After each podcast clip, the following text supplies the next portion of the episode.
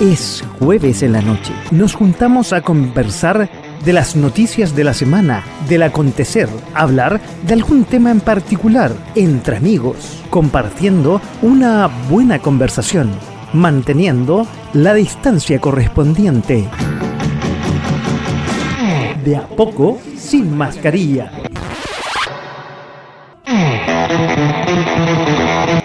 Hola, ¿cómo están? ¿cómo están? Buenas noches y bienvenidos, a Autos de a poco sin mascarilla. Aquí en punto fm.cl, el programa que va todos los jueves a las 22 horas.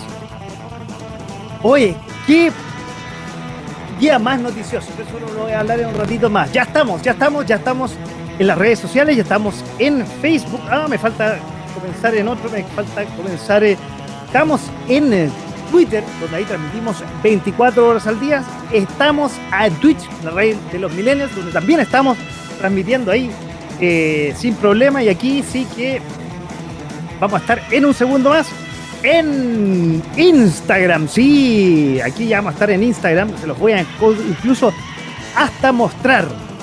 Porque me gusta mostrar que ya estamos en. Ahí estamos. Miren, ahí aparezco dos veces. Ya, ya, ahí estamos en eh, Twitter, también estamos en el WhatsApp. Aquí tengo el, el, teléfono, o es este otro teléfono, ya no sé. Uno de los dos, sí, este, este, ahí está. Para que nos puedan eh, contactar al 569 49 31 40 59. Ahí estamos. Para contactarnos con ustedes. Vamos a estar el fin de semana, este programa sale, si no lo vieron en vivo en directo, revisitándolo en Spotify con la mejor uh, sonido, el sábado a 19 horas, ah, igual que en YouTube, y por supuesto algunas pildoritas en IGTV, en Instagram, también el sábado a partir de las 19 horas en este programa que se llama De a poco sin mascarilla. Ya veo que ya está una de nuestras invitadas, ya está ahí, ya está ahí calentando motores, arreglando su garganta para salir fuerte y clara. Mientras tanto, esperamos que entren las dos. Voy a hacer un breve resumen, eh, empezando por la noticia que hoy día cautivó al mundo, que nos tiene todos pegados al televisor, que es lo que pasó a la menos a la una y media de la tarde, que ha sido la muerte de la reina Isabel II. Eh, Ahí tengo, tengo la gráfica. Eh, la reina que ha sido la más longeva y que reinó por casi, por, perdón, no casi, por poco más de 70 años. Ha fallecido a los 96 años el día de hoy. Vamos a estar en los próximos 10 días hablando de ella, probablemente en la prensa, vamos a estar leyendo, vamos a estar haciendo toda su historia, la vamos a ir leyendo, no en esta radio, sino cada uno va a ir leyendo en la prensa, en los diarios, en los canales de televisión, etc. Hoy empezamos la semana, bueno, con el famoso plebiscito. Finalmente ya pasó el plebiscito, ya estamos con el plebiscito. Hubo consecuencias, hubo un cambio de gabinete que fue y no fue, fue bochornoso. Eh, ah, todo esto se me había olvidado que ahora hay un nuevo rey en Gran Bretaña y en todo el Commonwealth. Eh, rey Carlos. Finalmente es rey Rey Carlos III se llama ahora, eso se me había olvidado. Y pocos días antes, el lunes, Gran Bretaña tenía una nueva primera ministra. Era la última foto oficial y la última actividad oficial que tuvo la reina Isabel antes de dejar este mundo eh, hoy día a la una y media. Volvieron los desórdenes estudiantiles, lamentablemente, este lunes.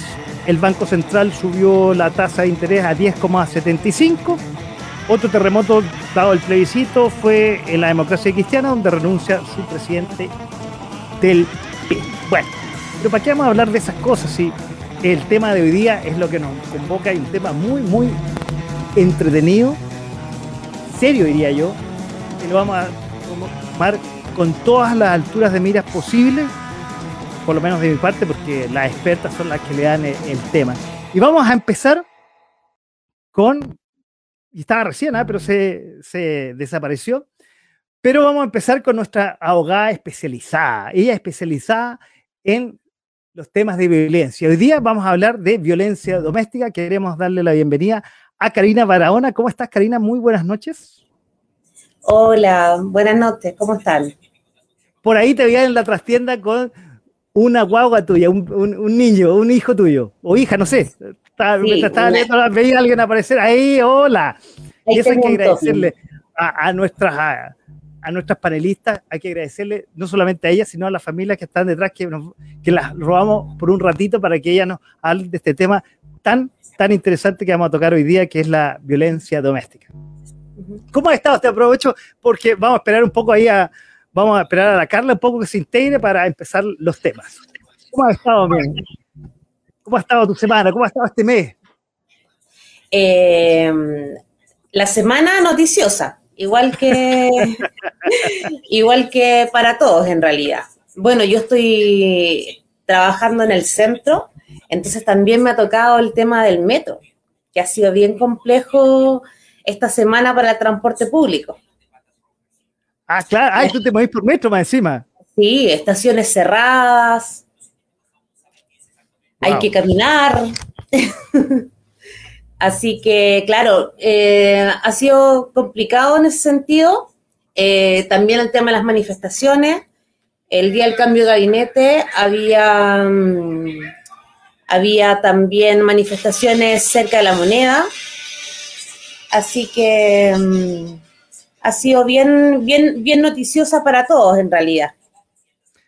Bueno, no lo vamos a atacar hoy día, pero había un tema de, volvió lamentablemente la violencia en las calles, que lamentablemente uno piensa que se habían acabado, pero después de el plebiscito, lamentablemente volvieron y afectan como a, ti, a mucha gente de la capital, porque parece que sea solamente en Santiago, no sé, no sé si sea en, en otras regiones, pero afecta a la gente que quiere tener una vida normal, comillas, y trabajar y hacer su trabajo sin dificultades. Oye, eh, bueno, integremos después a Carla en un ratito más, pero empecemos eh, con los temas, el tema que nos convoca hoy día. Estuve un poco investigando y vamos a hablar de la violencia doméstica. Y tengo inmediatamente una duda que te pregunto, porque lo busqué y la, busqué la definición en la Biblioteca Nacional del Congreso, porque hay, hay, leyes adecuadas. Dice, ¿qué es la violencia doméstica o, o violencia intrafamiliar? Y ahí me, produjo un... Y eso te voy a preguntar antes de dar la definición. ¿Es lo mismo o hay una sutil diferencia entre la, ley, la violencia doméstica y la violencia intrafamiliar? Eh, sí, hay una diferencia. Bueno, la, violencia doméstica podría ser, por así decirlo, el género, que en realidad es, todo lo que ocurre dentro de la familia, pero nuestro legislador establece claramente cuáles son los requisitos para la violencia intrafamiliar. Y en ese caso tiene que haber una relación de parentesco, ¿ya? O haber sido em, pareja, padre, cónyuge, em, exige en ese caso esta relación de, em, filiación o, o de parentesco y ambas tienen que ver con el maltrato que afecta la vida o la integridad física, psíquica de alguna persona. Sí, yo busqué la definición de violencia doméstica y no la encontré. Como te digo, llegué a la, a la, a, la biblioteca del Congreso Nacional y como bien tú dices, es todo maltrato que afecta a la vida o la integridad física o psíquica de quien tenga o haya tenido calidad de cónyuge del ofensor o una relación de convivencia con él. También es violencia intrafamiliar. Nunca habla de la doméstica, me llamó la, atención. Si la víctima es pariente por consanguinidad, o sea, por sangre o por afinidad en toda línea recta o en lo colateral hasta el tercer grado, inclusive del ofensor, su cónyuge o su actual conviviente. Esto especifica que la violencia intrafamiliar cuando se ejerce contra padres, madres, hijos e hijas los o las hermanas o hermanos, abuelas, abuelas, nietos, nietas, tíos, tíos, las o los sobrinos, bisabuelos y bisnietos. Los familiares pueden ser sanguíneos, es decir, que comparten la misma sangre, o parientes políticas, que sería la familia del cónyuge o de la conviviente. O sea, la ley, perdona, y vamos al tiro, no contempla algo con respecto a la eh, que sería la parte doméstica? Porque la parte doméstica podría ser alguien que trabaja con uno en la casa, por ejemplo. Claro. Si es lo que se es alguna agresión que se produce dentro del hogar, eh, podríamos hablar de una violencia doméstica. Lo que ocurre es que el legislador eh, tiene que hacer una, una tipificación determinada de, mm, de, las conductas para que puedan ser sancionadas. Entonces, la violencia doméstica en, en nuestro país está tomada eh, desde el punto de vista como, como genérico en el fondo, ¿ya? Porque al hablar de la, de la violencia en algunos países de Occidente, eh, se empieza a ver desde los años 70. Pero en el fondo, violencia doméstica y violencia intrafamiliar son sinónimos. Como te decía, em, la violencia doméstica podríamos decir que es el género, pero en el fondo el legislador lo regula así, como violencia intrafamiliar. Y ahí reconoce a los parientes, como te decía, un, una consanguinidad o eh, también una afinidad. La afinidad es cuando, cuando eh, se casan en, español. Y, también afecta a los cuñados, porque esos son los parientes que están en, el lado de, la afinidad. Oye, ahora ya llegó Carla, le damos la bienvenida a nuestra psicóloga. ¿Cómo estás, Carla? Muy buenas noches, bienvenida. Hola, ¿cómo están? Aquí, aquí estamos, aquí estamos y también estabas con la bebé y, quiero repetir ahí lo que le, le, dije a Karina, quiero agradecerle a las familias, ustedes las voy a poner arriba, ustedes son las reinas de la noche. Oye, y a sus familias que, que nos, nos, prestan ustedes por un ratito para hablar de este tema que es súper importante y es súper delicado y vamos a tratar de hacerlo, como yo trato de hacerlo, entretenido para que la gente pueda comprender. Y ya que están las dos, quiero preguntarles cuándo empieza la violencia doméstica y cuándo puede darse cuenta uno, porque a veces quizá, dado que eh, nosotros estamos acostumbrados, la sociedad chilena, a hacer eh, ciertas comillas bromas eh, o, cierta violencia menor, por decir o mal definirla, generalmente uno no se da cuenta cuando empieza este tipo de violencia o no se da cuenta incluso cuando está uno al frente de una persona o pareja que es tóxica. Entonces, ya que entraste tú, Carla, te pregunto, ¿cuándo, ya, desde el punto de vista psicológico, cuándo uno se da cuenta cuando está frente a la violencia doméstica? Hola, buenas noches, ¿cómo están? Eh, bueno, la, la víctima en este caso se da cuenta cuando está frente de una pareja tóxica, cuando ya existe un quiebre, cuando ya hay como una crisis. Por ejemplo, cuando las personas eh, ya entran en un estado de depresión o de ansiedad o crisis de pánico, se logran dar cuenta cuando un profesional les pregunta si han sido víctimas de violencia intrafamiliar. Las relaciones de pareja, cuando ya terminan, cuando los papás, por ejemplo, no sé, pues, un niño, un niño, por ejemplo, terminó con la polola y, la familia visualiza que la relación no es normal y le dan a entender de que, que algo pasa ahí, que extraña tu relación, siempre hay un tercero que visualiza la, la toxicidad que genera la, el pololo o la polola o el marido o el ex de la víctima.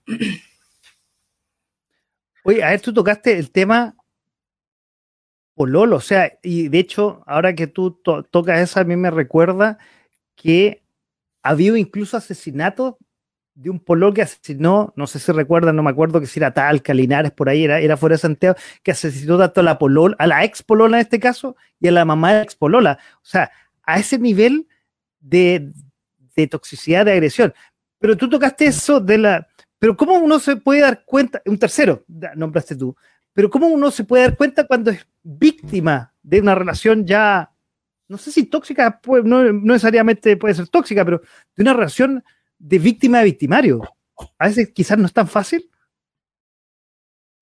Carla.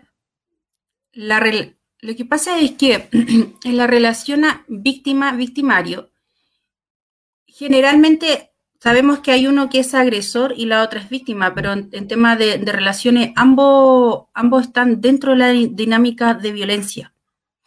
No sé si respondo a tu pregunta, Francisco. Pero quiero ir, quiero como más a la práctica, quizás no es tan fácil, ¿ah? para los que nos, estuvieran viendo, nos estuvieran escuchando, o más adelante decir, ¿sabéis qué? ¿Cómo sé yo si estoy o en un pololeo tóxico, o una relación de pareja, o ya casado? ¿Cómo sé si al frente tengo como había una película, durmiendo con el enemigo eh, o compartiendo con el enemigo, exactamente. Ya, perfecto. Mira, lo que pasa es que cuando me voy a poner en el caso de los jóvenes, ¿ya? Con los jóvenes y después voy a hablar un ejemplo de las relaciones ya de matrimonio, de pareja o con, conviviente.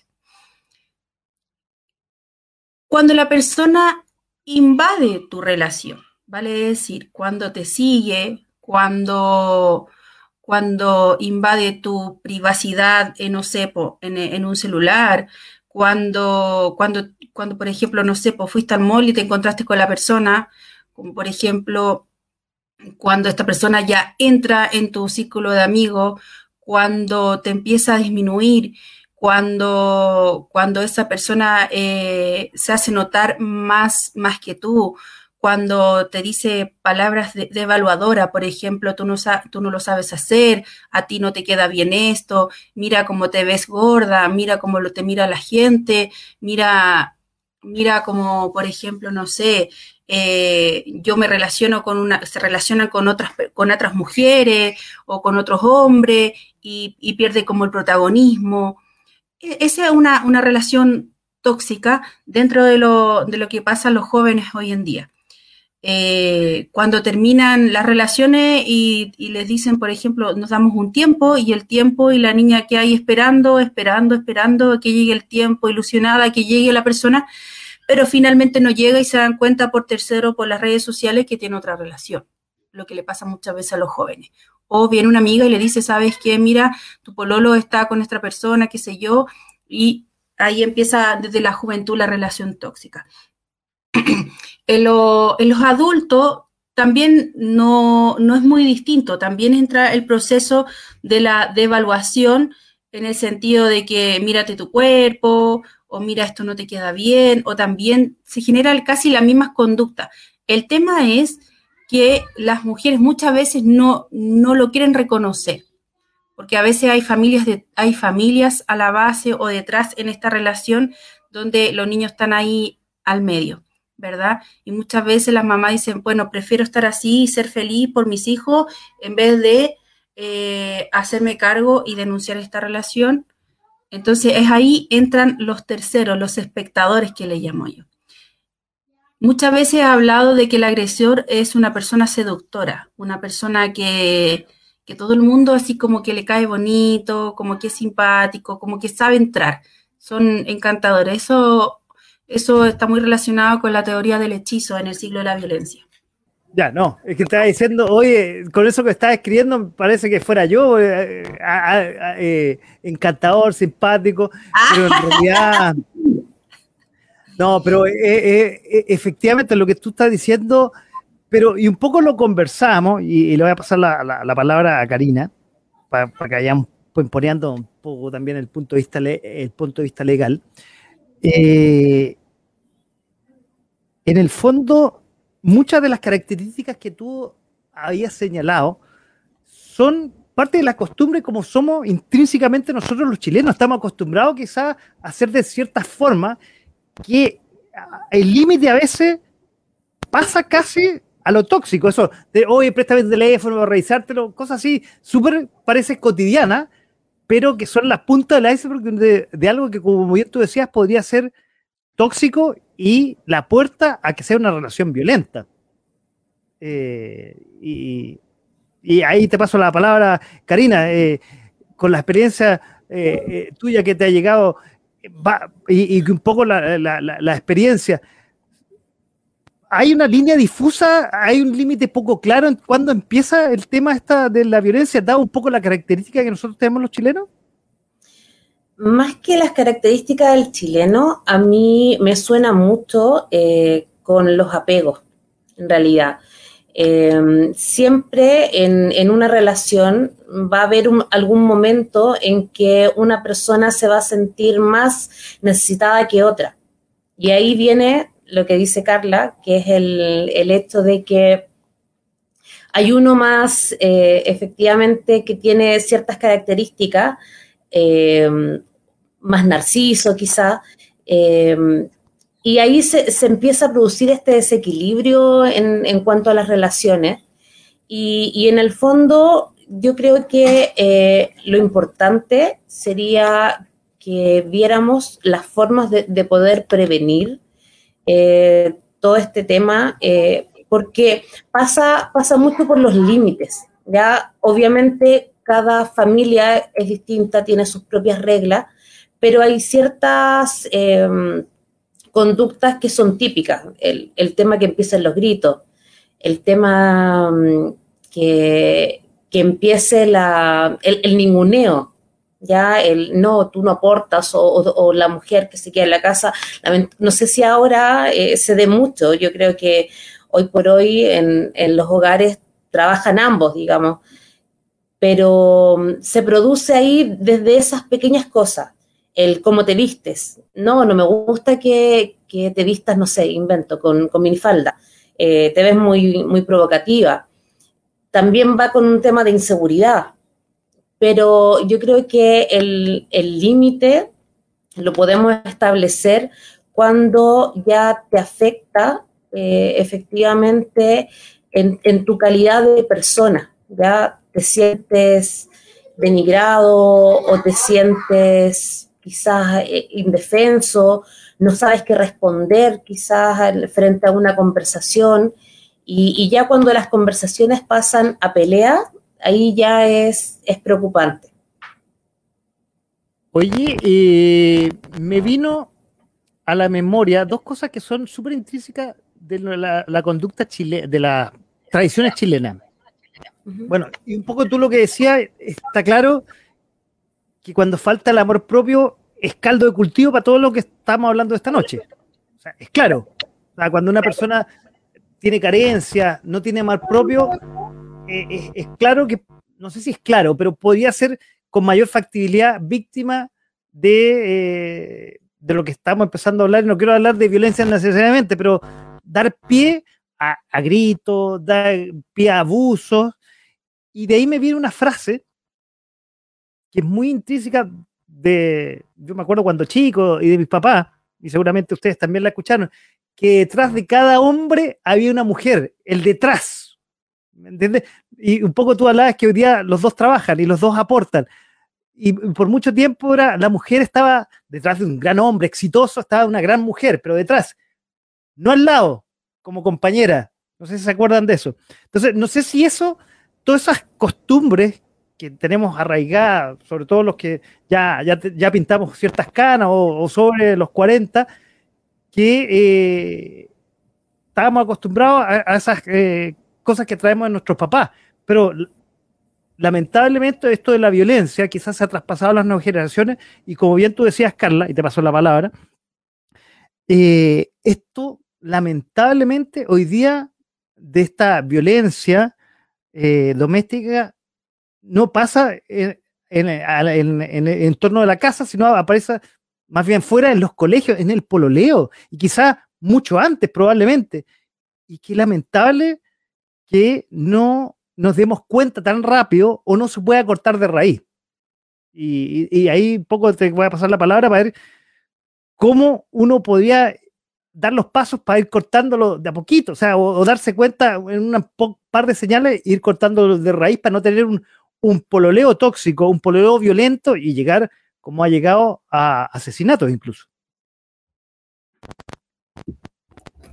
Bueno, eh, me sumo a lo que habla Karina desde el tema del amor propio. El amor propio es parte importante para poder frenar esta situación. ¿Ya? Las personas que son víctimas de, de, maltrato, digamos así, eh, estas personas no tienen amor propio, ¿ya? Em, estas personas, por ejemplo, son más eh, introvertidas, son más, más silenciosas, no dan su punto de vista, no, no, hablan de ellos mismos, son, de son un poquito de carácter más, de, más dependiente, ¿verdad? Eh, por lo tanto, ya tienen una autoestima muy disminuida. Al tener esta autoestima disminuida, estas personas eh, generalmente em, se dejan influenciar por este, estas personas agresoras que son narcisas, ¿ya? Lo que pasa en la juventud de que los niños que son víctimas de violencia o, tienen una relación tóxica con algún pololo en su primera relación, son niños que ya han normalizado dentro de sus familias la agresión. Vale decir, el ay, si me quiere, me quiere, pues ya no importa, me trata así, me quiere. O sea, me quiere porque me agrede. No es ese amor de, la, del cariño, de la empatía, del ser suavecito. Me quiere, o sea, no importa, eh, eh, me quiere a su manera. No sé si se escuchaban antiguamente, no, él me quiere a su manera. Y voy a agregar otra, y, te paso la palabra al tiro. El que te quiere te aporrea. También. era muy común hace mucho tiempo atrás. También, también. Entonces, son, son palabras que son, son lenguaje eh, del mismo sistema familiar, de la dinámica familiar, de la cultura familiar. Y es ahí donde entramos con la filosofía y la cultura familiar de cómo estas familias normalizan tanto esta situación que los niños creen que es, es la forma adecuada. Y detrás de esto hay niños que se fijan siempre en, figuras más narcisas que figuras de, personas más, más histriónico, más, más neutro, ¿verdad? Entonces, lo que pasa en esta situación es lo siguiente, que muchas veces, que muchas veces los papás no reconocen la agresión que está viviendo su hijo sino que responsabiliza a la otra persona del problema. No sé si me entiende. Entonces, es súper difícil cuando se normaliza. ¿cómo, fue eso? No, te entendí. ¿Cómo reconocen la otra? No, ahí, ahí, perdón, no, no, ahí no te capté. ¿Qué parte puntual? No, no, como que reconocen la otra persona. Ahí me, me perdí un poquito. Es que se nos fue la señal en ese, en, en ese momento, parece, porque salí aquí. Ya, lo que pasa es que los padres que, ejercen violencia, ¿cierto? Eh, que hay violencia dentro del sistema familiar y si sus hijos, por ejemplo, están en una relación de pololeo violenta, no reconocen la violencia porque ya está normalizada en la dinámica familiar. No sé si respondo a tu pregunta, Francisco. A ver, eh,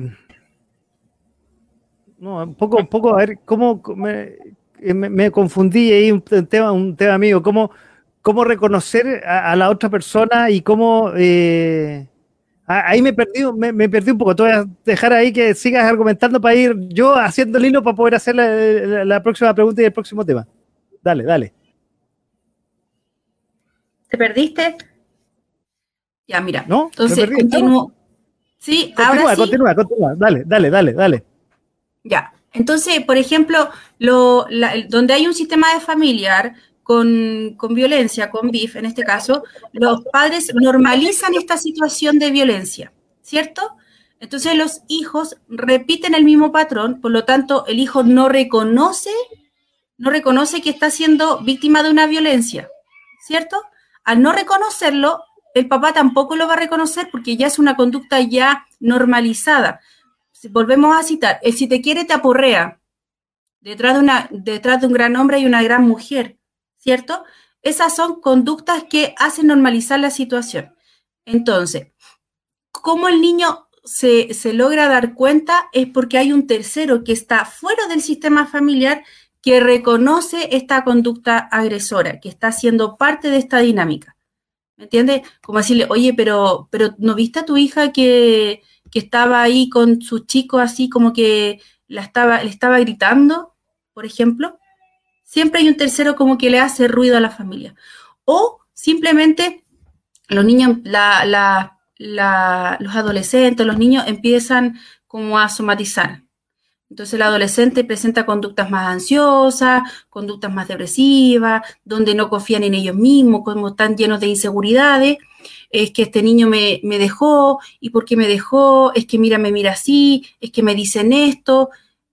Siempre hay un tercero que da, sentido a esto. Y en este caso, de repente somos nosotros los psicólogos cuando los niños llegan a consultar por una ansiedad.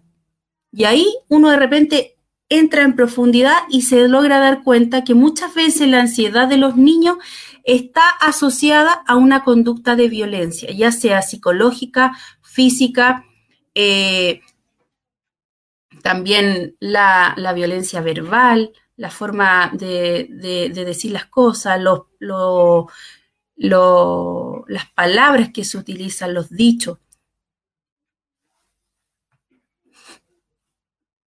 Estaba, tomando, estaba, tomando nota, por eso me, me de, lo que estabas diciendo y un poco quiero pasar ahí a, quiero pasarle la, palabra a la Karina, porque tú hablaste de un tercero, de un tercero eh, que por lo que veo, y obviamente cuando uno está fuera es mucho más fácil ver lo que está pasando en la cancha. Ahora, qué lamentable cuando ese tercero es está fuera del núcleo familiar o puede ser hasta un vecino, eh, y entonces, y ahí quiero preguntarle a Karina, ¿cómo pasa a ser, cuando, sobre todo cuando son jóvenes, porque ya cuando es más adulto, y ahí lo vamos a tocar un ratito más, ¿cómo pasa a, denunciarse? Cuando de pronto, tomando el ejemplo que tú decías, Carla, cuando por ejemplo eh, el vecino o un tercero se da cuenta que eh, la relación entre los pololos, entre la hija o el hijo, no es muy sana, le dije, oye, vecina, ¿sabe qué? ¿Sabe que su, hija, su hijo, no, no, veo que sea muy sana esa relación? ¿Cómo se denuncia? Porque no son adultos. ¿Cómo, ¿Cuál sería el, proceso, Karina? ¿Cómo, ¿Cómo son los pasos? Porque no necesariamente se puede dar cuenta un psicólogo, porque no, necesariamente sean, eh, tiene, eh, van a una terapia psicológica, sería quizás ideal para darse cuenta previamente. Pero si ya no fueron, ¿cuáles serían los pasos para decirle a la mamá, oiga, ¿sabe qué? Y puede ser como están acostumbrados a una forma de ser, les, dará, les da lo mismo y pasan esa violencia, pasa entre medio de la familia y no se dan ni cuenta. ¿Cómo serían los pasos para uno que está fuera de un vecino, de un tercero que se da cuenta que saca la cabeza por último por la bandereta y se da cuenta que la cosa no es normal? ¿Cuáles serían los pasos, Karina? Mire, frente a la violencia psicológica, eh, ya lo habíamos adelantado la vez pasada, pero es mucho más complejo el tema de la denuncia, porque no se da sin el, testimonio en el fondo de la víctima. En cambio, la violencia física sí es más fácil y tú la puedes denunciar, eh, ya sea llamando al número vecinal del plan cuadrante, eh, que ya es directo con carabinero. O también hay unos, eh, hay un fono ayuda, eh, que es precisamente como para acogida a las víctimas. Y ahí están en pantalla el número de la PDI y el 149, que es el Fono Familia e Infancia. ahí entonces tú puedes denunciar tanto violencia física como psicológica, pero ¿cuál va a ser el, punto? Que la violencia física deja huellas visibles. Entonces, lo puedes acreditar. En cambio, la violencia psicológica no deja unas huellas, eh, digamos, que podemos identificar claramente, sino que son temas que se van arrastrando, son temas que, mm, que, si no cuentas con, con la víctima, no vas a poder acreditar. Y lamentablemente, el, ya vivir violencia intrafamiliar es porque tú, eh, como decía Carla, normalizaste una situación, es decir, relativizaste el daño. No si ahí fue un empujón nomás, no si fue un manotazo nomás. No, si eh, me tapó la boca porque yo la verdad es que estaba peleando o me cela porque me quiere. Entonces ahí uno empieza a relativizar el daño que el otro está ocasionando. Y la violencia intrafamiliar, por lo menos como está orientada en Chile, necesita a la víctima. Entonces, en la medida en que la víctima no se reconozca como tal, se puede hacer denuncia. Puede venir el, plan cuadrante, puede venir el paz ciudadana, qué sé yo, pero sin la víctima solamente podemos recibir orientación, eh, pueden ir a ver, se puede, se puede evitar una violencia física, pero la psicológica e, es, mucho más profunda y, también eh, menos reconocida. Por ejemplo, a mí me ha tocado mucho eh, ver a, mujeres, o hombres también pasa, que van a denunciar a las comisarías y como es una violencia psicológica, muchas veces no le quieren tomar el parte de denuncia, no le quieren eh, tomar la declaración siquiera. Le dice, no, venga cuando, cuando tenga pruebas. O, mm, los acosos, los acosos también de, pareja o de expareja, que lo siga al trabajo, em, que, no sé, va a jugar a la pelota y, lo va a ver si efectivamente está jugando a la pelota o no. Todos esos temas, en la medida en que la víctima no se da cuenta que está en esa condición, va a ser complejo para la, para la justicia el, poder entrar. Y, eh, ahí viene el, todo el apoyo que pueden dar, sobre todo el, el fono denuncia, el, el, fono familia, que ahí quizás pueden orientar, orientar más, pero sin que la víctima se reconozca como tal, es, sumamente complejo el poder actuar, porque esto tiene una raíz ya a nivel de, lo que una persona espera de. Yo espero que mi pareja me cele, yo espero que me revisen el celular, porque así me cuido, ¿ya? Porque en realidad, no sé, yo me podría portar mal. Em, o, no, está bien que me diga que no me ponga falda porque yo, no sé, ahora soy una mujer casada y no puedo mostrar las piernas. Son cosas que son agresiones en el fondo que, que se van generando quizás de una manera sutil en un principio. Y, y, necesitamos en el fondo que la víctima tome esa conciencia y ahí toma una relevancia el trabajo que puede hacer los psicólogos el, que de un tiempo en esta parte hemos recién reconocido la necesidad que tenemos de ese apoyo, que es un tercero que, que nos oriente, un tercero que nos ayude a, a, establecer quizás los límites. Ya ahí está en la gráfica del stop. El establecer límites es muy, muy, muy importante. Y y la salud mental en ese sentido es, fundamental para poder sacar a, la víctima de violencia intrafamiliar de, un lugar violento, sacar al agresor. Oye, y aquí le pasaste inmediatamente la, pelota a Carla. ¿Cómo podemos a una persona que eh, no ha tenido o no tiene o no conoce quererse a sí mismo, ¿cómo podemos ayudarla o cómo se puede, si está acostumbrada a, como bien decía Karina, a que no, no importa que me grite, ah, no importa que me, que me tome el celular, no, no importa, ¿cómo de alguna forma poder ayudarla? Ojalá que alguien nos estuviera escuchando que tuviera esa característica hoy día y poderle decir, oye, eh, mira, ¿sabes qué? Cuando te des cuenta de esto, acude a, de esta forma, pide ayuda psicológica, grita de una forma y seguramente tiene muchas ganas de gritar, pero no sabe cómo hacerlo. Entonces, ahí, Carla, ¿cómo podríamos ayudar a una persona que está, un poco lo que decía Karina, ¿cómo, podemos, cómo podríamos orientar a una persona que, y quizás nunca se da cuenta, si eso es el problema, ¿cómo podríamos guiarla para que ese grito, que lo tiene muy en el fondo arraigado, pueda salir a la luz y pueda de, de una vez en de una vez por todas seguir el camino en la cual pueda salir de ese, de ese ahogo que tiene de las que está envuelta en una relación dentro de su casa para poder ver la luz. Lo que pasa es que ese tipo de, ese tipo de personas son, mira, primero vamos a partir con el perfil de, de estilo de personalidad, ¿ya? Ese tipo de personas son personas con rasgos más depresivos, con más, más introvertidos, como lo mencioné. ¿ya? Por lo tanto, el agresor es tan, pero tan inteligente que sabe darse cuenta y sacarle la radiografía, yo creo que mejor que nosotros los psicólogos de la víctima. Por lo tanto, como son pacientes, como son más sumisos, ellos generalmente se dan cuenta que es una persona más, bajo perfil, más de más, depre, mm, eh, no, como que no expresa mucho su forma de ser, su sentimiento, son más retraídos, ¿verdad? Entonces, al ser así, es mucho más difícil que se den cuenta que están al frente de una persona agresora. Y generalmente les llama mucho la atención los narcisos, porque el narciso sobresalta más que ellos.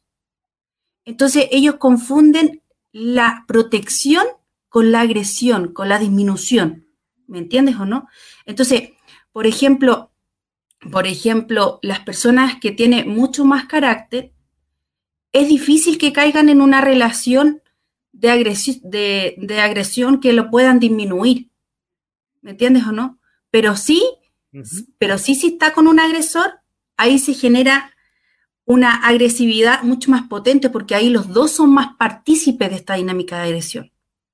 Pero la persona que es más introvertida, que tiene rasgos más depresivos, que, que les cuesta expresarse, es muy difícil que se den cuenta que están frente a un agresor y normalizan la situación del amor. Muchas veces a lo mejor no vienen de un sistema familiar eh, con, violencia psicológica, pero están más vulnerables. Por eso es súper importante que nosotros a los niños les enseñemos a reconocer las conductas agresivas, psicológicas, verbales, y que no entren en la dinámica de la agresión como a, a, defenderse quién da más y quién da menos, sino como a ser más amable, como decirle, por ejemplo, no, pucha, él tiene un problema, entiéndelo, eh, ayúdalo a calmarse, o por ejemplo, si está, agresivo físicamente, hasta un lado, habla con, no sé, con la profesora, o habla con la mamá, o acércate al, al, a un compañero, ¿me entiendes o no?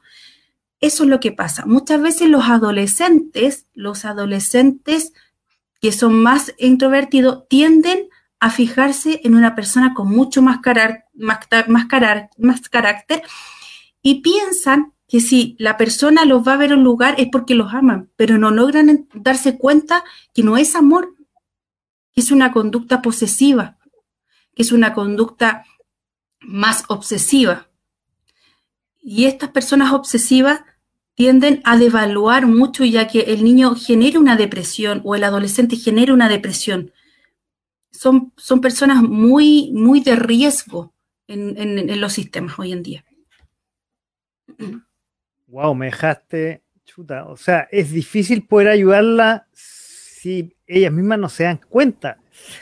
Estamos como en un zapato chino en el fondo en, esa situación. Wow, qué, complicado. Oye, y Karina, te iba a preguntar un poco, tú los nombraste. Eh, eh, eh, está, el tema de la ayuda municipal, está la PDI, está Carabinero, pero ¿qué otras instituciones ayudan eh, desde el punto de vista legal eh, cuando ya hay una predenuncia o simplemente hay una denuncia, ya sea de un tercero o del mismo círculo familiar?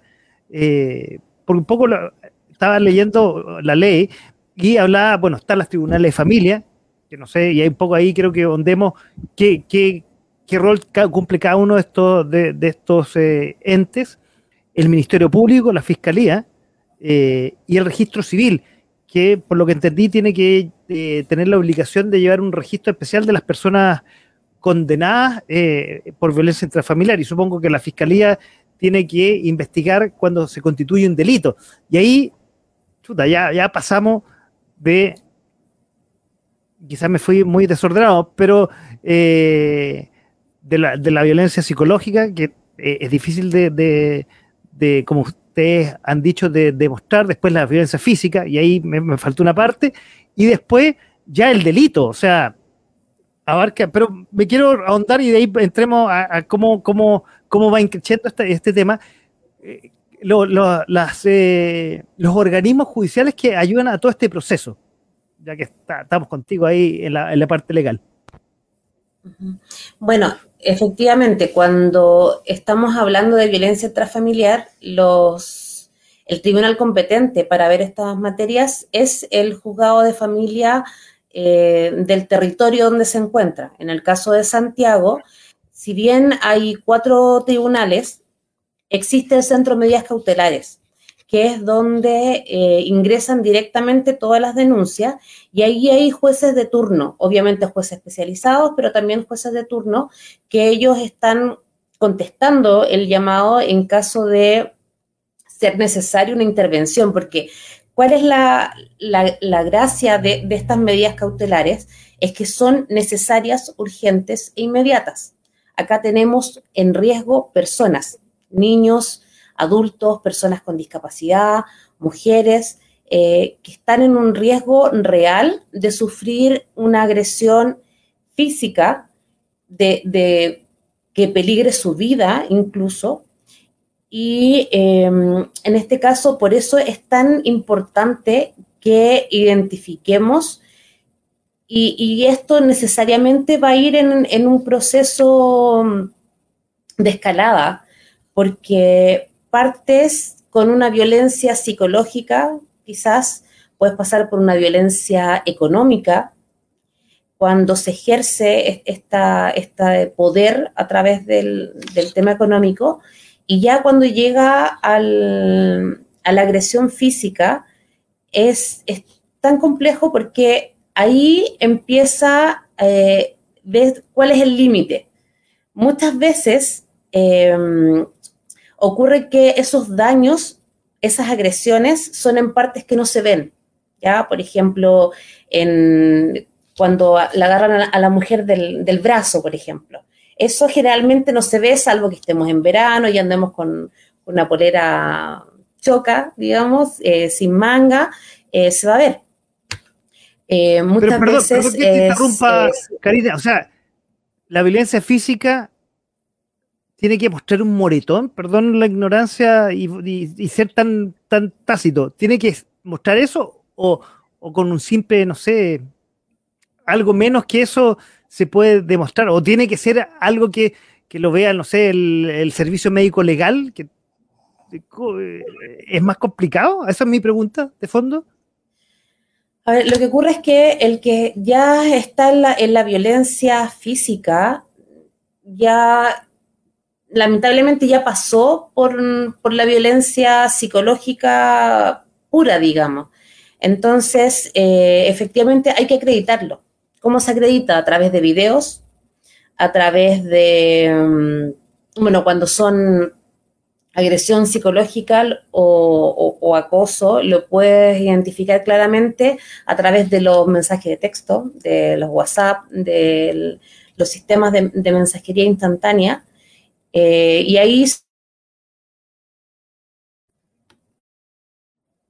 ahí, se presenta como una captura de pantalla y se presenta al, tribunal. Generalmente se legaliza también ante, ante notario, pero el primer filtro en, en el tribunal siempre va a ser el consejero técnico, porque son ellos los que ven cuáles son las características del hecho que se denuncia. ¿Ya? porque lamentablemente también hay un mal uso mm, del sistema. ¿ya? También hay, hay mm, padres, por no decir mm, un, género en, particular, que utiliza esta, estas denuncias de violencia intrafamiliar para alejar al otro padre del hijo o de los hijos. Y eh, se ha dado que, que han estado separados un año, dos años, cinco años en que dura un proceso. Y yendo al, otro lado, porque ah, comentaste el tema de la fiscalía, cuando ya esto eh, toma caracteres de delito, es cuando pasa un maltrato habitual. El maltrato habitual no necesariamente tiene que ser con violencia física. Puede ser un maltrato habitual, habitual con violencia psicológica. Y en ese caso, ¿cuál es el, elemento que, diferencia? Es eh, lo prolongado que es en el tiempo. Eso te iba a preguntar. Eh, perdón, que te interrumpa, Karina, un segundo para un poco ah, ir, alimentando la conversación. ¿Cuánto, ¿Cuándo pasa? Porque ese límite es difuso entre la violencia psicológica y la violencia física, porque hay, supongo que hay un área gris que, es complicado de, demostrar, no sé, de, Pero ya, bueno, la violencia física está más menos claro, es, es más, supongo, supongo que es más fácil de identificarla pero cuando está en ese limbo, ese, esa área gris, porque no están los WhatsApp, sino hay una... Ah, de hecho, la gente tóxica es como especialista en saber disfrazar cómo es este tema. Lo hago por tu bien. Lo hago porque te quiero, porque te cuido. No, mira, eh, la violencia física eh, la podemos identificar claramente. Y hay un perfil también. Bueno, ahí Carla es la especialista, pero mm, muchas veces estos temas derivan en pericias, en pericia psicológica, y ahí está el servicio médico legal que aporta con, los profesionales para establecer que tiene un perfil la persona eh, con características de, haber sido abusada, eh, que puede ser psicológicamente. Ahora, el maltrato habitual, que es un tema penal, eso ya es cuando es reiterado. Ya tiene que haber dos denuncias, tres denuncias, ya con la tercera denuncia, el Tribunal de Familia deriva automáticamente esa denuncia a la Fiscalía, porque estima que hay un delito de maltrato habitual. Y el maltrato habitual precisamente es eso, es la habitualidad, es, es la constancia, es el, el hecho de que se dé en forma reiterada, eso ya constituye un delito y la violencia intrafamiliar en el fondo que se veía en familia termina viéndose en materia penal y con eso ya empieza el fiscal a investigar. Ahí ya es todo un proceso mucho más largo también, porque em, la víctima debe ir a declarar los testigos. Entonces, en materia penal, las estadísticas señalan que em, la mera denuncia de, maltrato habitual, generalmente, si no tiene a la víctima, no, no llega a buen puerto en el fondo. Y, menos cuando son menores de edad, porque ellos tienen la posibilidad de poder eh, denunciar incluso cuando son mayores de edad. Pero mm, ahí en ese caso necesariamente dependen de los padres, en el colegio, por ejemplo, en el colegio los docentes, los directores, inspectores, todos aquellos que, forman parte del, ámbito educacional, tienen la obligación de denunciar frente a, a una, mm, hechos que ellos puedan determinar que puede ser un delito o que el, niño o la niña está sufriendo eh, agresión en su casa y eso lo pueden ver en, con el comportamiento que tiene este, este niño o niña, em, el hecho de que sea más agresiva, el hecho de que, que llegue con, ojeras, ¿por qué llega con ojeras? No, no está durmiendo bien, em, que esté muy distraído, que esté retraído. Entonces, todos esos son, son signos que, que van dando la, la alerta de cuándo poder eh, y cuándo es necesario intervenir y hacer la, denuncia respectiva. Oye, eh, ¿sabes qué? Voy a seguir contigo porque me acordé de un tema hablando de las denuncias y, no son casos aislados cuando de pronto, y ahí están los eh, el papel de los médicos, cuando de pronto llegan niños, y es increíble, eh, o sea, de contarlo, cuando llegan niños típicos, dicen los papás, y a veces son el padrastro, pero a veces duele más cuando son los mismos papás. No, es que se cayó una escalera. No sé, yo supongo que, no sé si te has visto judicialmente enfrentado a ese tema, pero se ha escuchado mucho en las, noticias y donde los médicos eh, empiezan a preguntarle a los papás, eh, ya se cayó una escalera, pero las los hematomas o las eh, heridas que tienen no cuadran absolutamente con los relatos de los progenitores. Y ahí estamos enfrente de otro tipo de violencia donde ahí claramente hay un delito, pero fehacientemente. Sí. Y, y, y, qué, y qué doloroso escucharlo. Sí, la violencia intrafamiliar se puede ejercer, eh, en este caso, eh, es lamentablemente es cada día más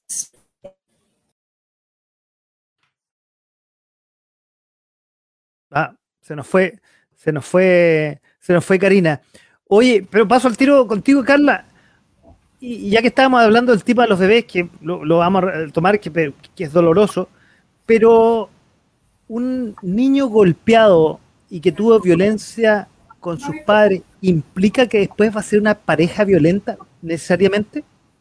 Sí, pues, sí. Sí, generalmente ellos tienen problemas de control de impulso. O sea, son adultos con problemas de control de impulso y donde la rabia, la rabia no la saben controlar, que responsabilizan a los otros de sus problemas, de sus dolores, de sus conflictos. No lo reconocen a ellos, ellos mismos como su problema. ¿Me entiendes?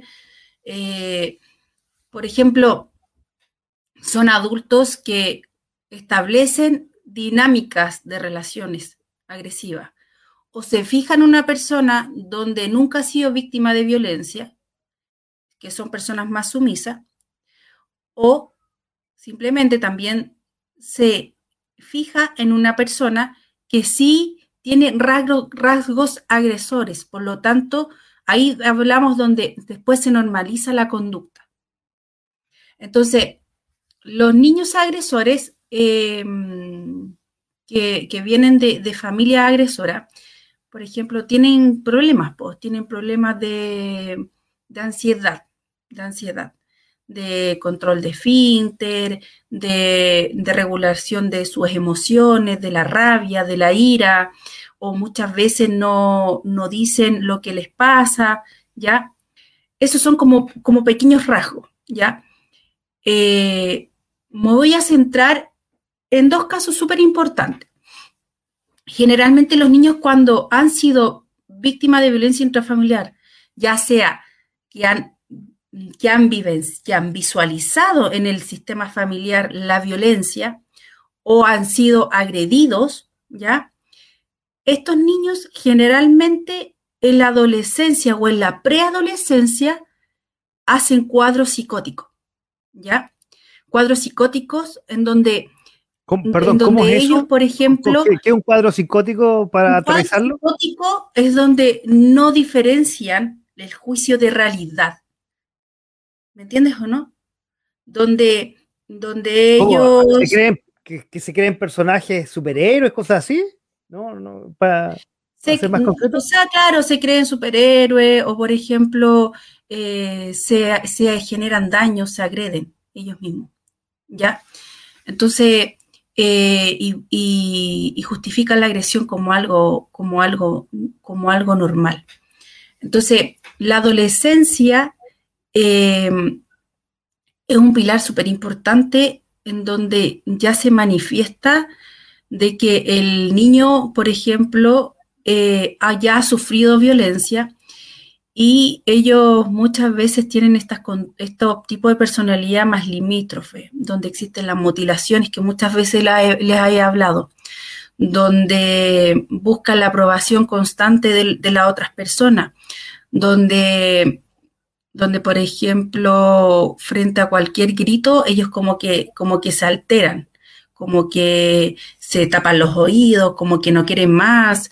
Eh, Y también está lo otro de que se, fijan en niños o adolescentes con los mismos rasgos, ¿ya? Y hay un tema súper importante, estos niños que, han sido víctimas de violencia intrafamiliar están al medio de la relación, o es mío o es tuyo, y como que los papás lo responsabilizan en esta relación. Como se dice, eh, manipulan al niño a su beneficio. ¿cómo eso, perdón? Ah, ¿Lo manipulan en qué sentido? Económicamente. Lo manipulan al beneficio. Por ejemplo, cuando hay una, hay una, hay una, hay una agresión entre, entre, entre los papás, hay, hay agresión entre ellos, el, el, papá le dice, por ejemplo, no, tu mamá es así, no, tu papá es así, ¿me entiendes? Como que lo involucran. Entonces el niño genera una rabia tan interna, tan interna, que ejercen violencia sobre, otra, sobre otro niño, sobre otra persona. Ah, no sé si me estás siguiendo, Francisco. Sí, no, te estoy siguiendo. A ver, para poner un ejemplo, ¿esto sería como el típico matón del curso? ¿Podría ser esa la génesis o no? De repente puede ser el matón del curso, puede ser el más sumiso, puede ser eh, el niño como que le cuesta integrarse, relacionarse. Porque, ojo, hay niños que sí son sensibles y no son víctimas de violencia intrafamiliar, son sensibles por naturaleza, es un rasgo, es un tipo de personalidad, ¿ya? Pero los niños que, son víctimas de, violencia intrafamiliar, ellos ejercen violencia. ¿Me entiendes? Se, hablan de una, de una manera más agresiva, más impositiva. ¿Ya? es distinto un niño que es de, habla, habla con un tono más marcado, con un tono más claro, ¿verdad? Pero es distinto al tono de que ocupa el niño con más violencia.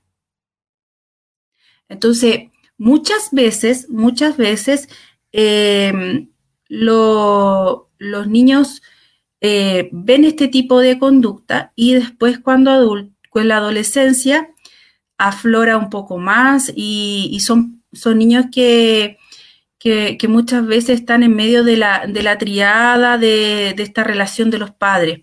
Son niños paternalizados.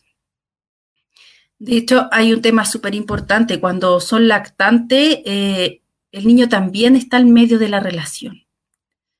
Cuando se separan, por ejemplo, no, el niño va a estar conmigo una semana, la otra semana, no, pero es que tú no le diste la comida, no, es que tú le, a ti tú le diste esta comida así, no, él come de esta forma, tú no lo entiendes. Y eso ya es una violencia. Ya es una violencia. Wow, chuta. Cuando existe un común acuerdo en la crianza y no hay una rivalidad de cómo tú lo crías y cómo tú lo ves, ya es un, es un rasgo de violencia. Oye, pero ese, eso es re complicado, sobre todo cuando se separan, porque generalmente las, las parejas no se separan en buena y claro, es un, es un tema de disputa. Oye, estamos esta noche hablando o tratando de conversar, tratando de aterrizarlo para que ustedes eh, lo puedan entender y puedan compartir esta conversación sobre la violencia intrafamiliar, sobre la violencia doméstica, con la que ahí están viendo eh, nuestra psicóloga infantil y organizacional Carla Caro, y con eh, la abogada especialista que aquí la vamos a integrar inmediatamente, pues se les ha oído la transmisión, con Karina Barahona. ¿Cómo estás, Karina? Te, estoy, te voy a sacar ahí el general porque te estoy tapando, te estoy tapando. Ahí. Oye, chiquilla, qué, interesante lo que eh, el tema eh, y poder, de alguna forma, poder aterrizarlo. Justo antes que te fuiste, Karina, estábamos hablando de los casos que lamentablemente son súper tristes y un poco lo, empezamos a conversar ahí con Carla, de estos lamentablemente hechos de infantes que llegan a las urgencias de los centros médicos por alguna razón de algún accidente eh, en el hogar y de pronto los facultativos, los médicos se dan cuenta que no es que se le haya caído la olla con agua caliente, no sé, perdón el error, el, ejemplo veo turbio que hice, no, no se me ocurre, pero llega con heridas que no cuadran con la versión de los papás, que veces ni siquiera son los progenitores, son una es la mamá, el otro un padrastro y, y, y no importa, son los cuidadores y qué lamentable que se eh, ejerza ese tipo de violencia contra un menor de edad. Y de ahí vamos a ir hablando también cuando también es un adulto mayor.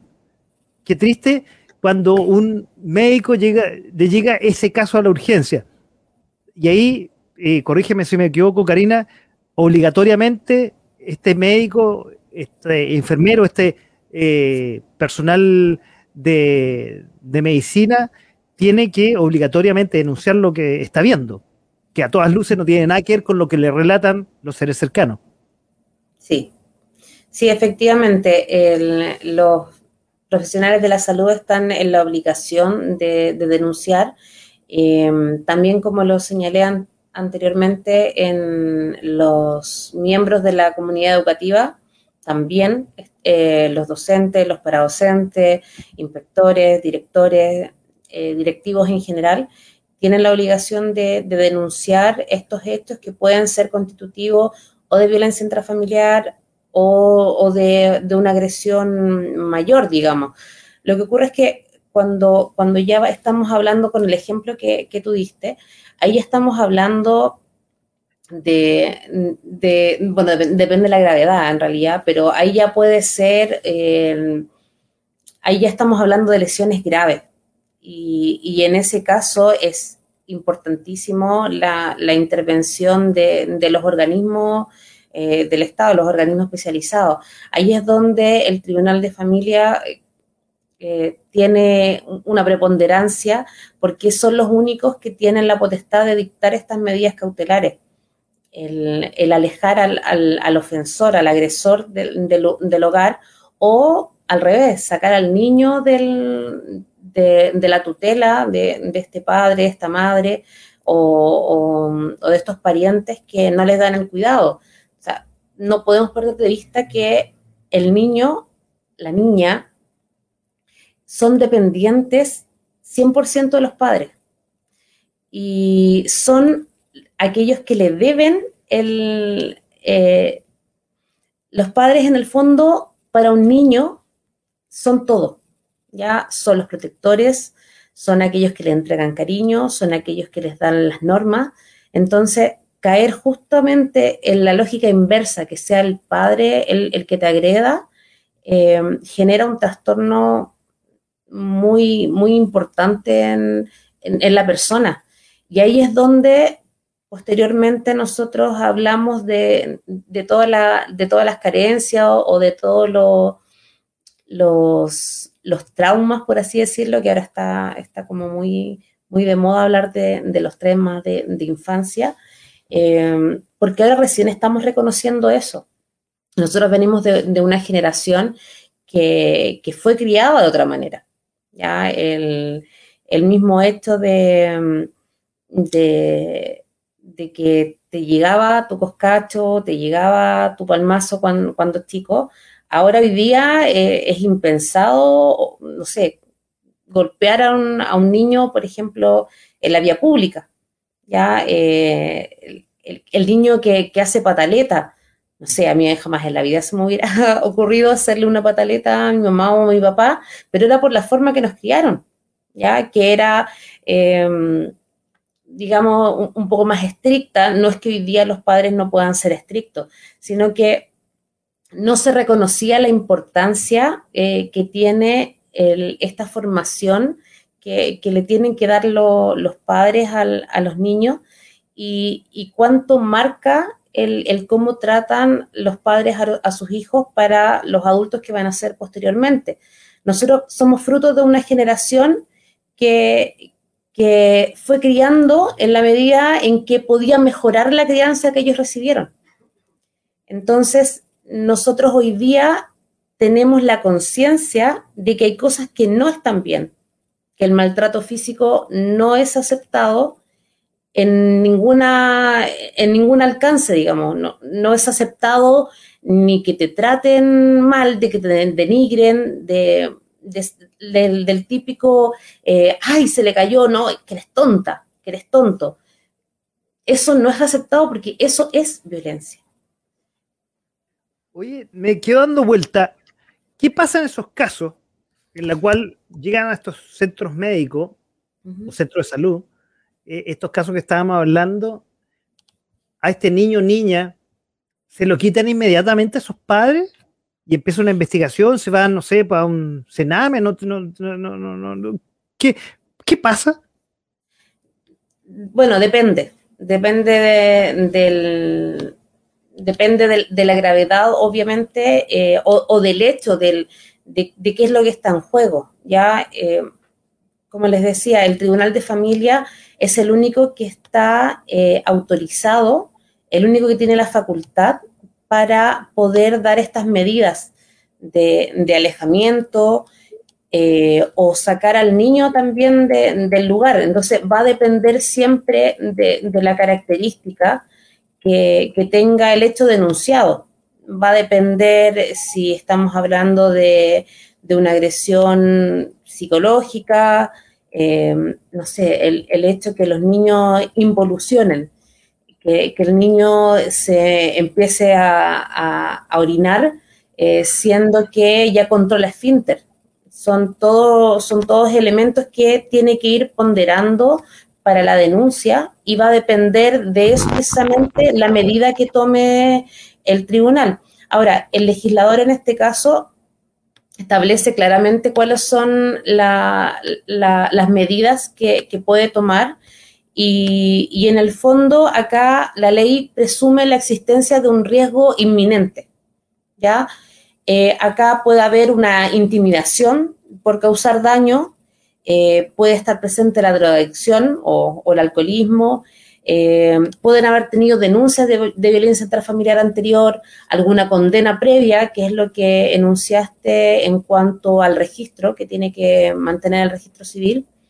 Y si hay, si tiene causas pendientes, el padre, la madre, el padrastro, si hay antecedentes psiquiátricos, eh, o quizás eh, algún, algún rasgo psicológico que de una personalidad violenta, cuando llegue carabineros luego de la denuncia y, el denunciado eh, se opone violentamente, ahí, ahí es claramente todos esos hechos lo tiene que ponderar el, magistrado para tomar su resolución. ¿ya? cuando uno denuncia, el, otro padre denuncia y denuncia, no, es que el, niño bajó las notas y, pasa mucho resfriado, ahí el, tribunal obviamente va a ponderar, va a decir, bueno, se resfría mucho, bueno, hay que ver, investiguemos, revisemos, pero no requiere una medida eh, urgente no, requiere el, alejamiento del agresor del, hogar necesariamente. Ahí es donde el consejero técnico, que es un especialista en, la materia, también em, toma contacto con, las personas, con el denunciado, con la denunciada, y, va ponderando cuál va a ser la, la medida, prohibición de acercamiento a la víctima o al hogar en común o al, trabajo, quizás eh, va a asegurar que el ofensor salga del, hogar y le entreguen sus efectos personales, lo acompaña carabinero en ese momento, y, se, fijan, se fijan estas medidas urgentes e inmediatas. Pero siempre hay que irse al caso a caso ya viendo cuál es la gravedad del hecho, va a ser la medida que va a tomar el, magistrado en, ese caso.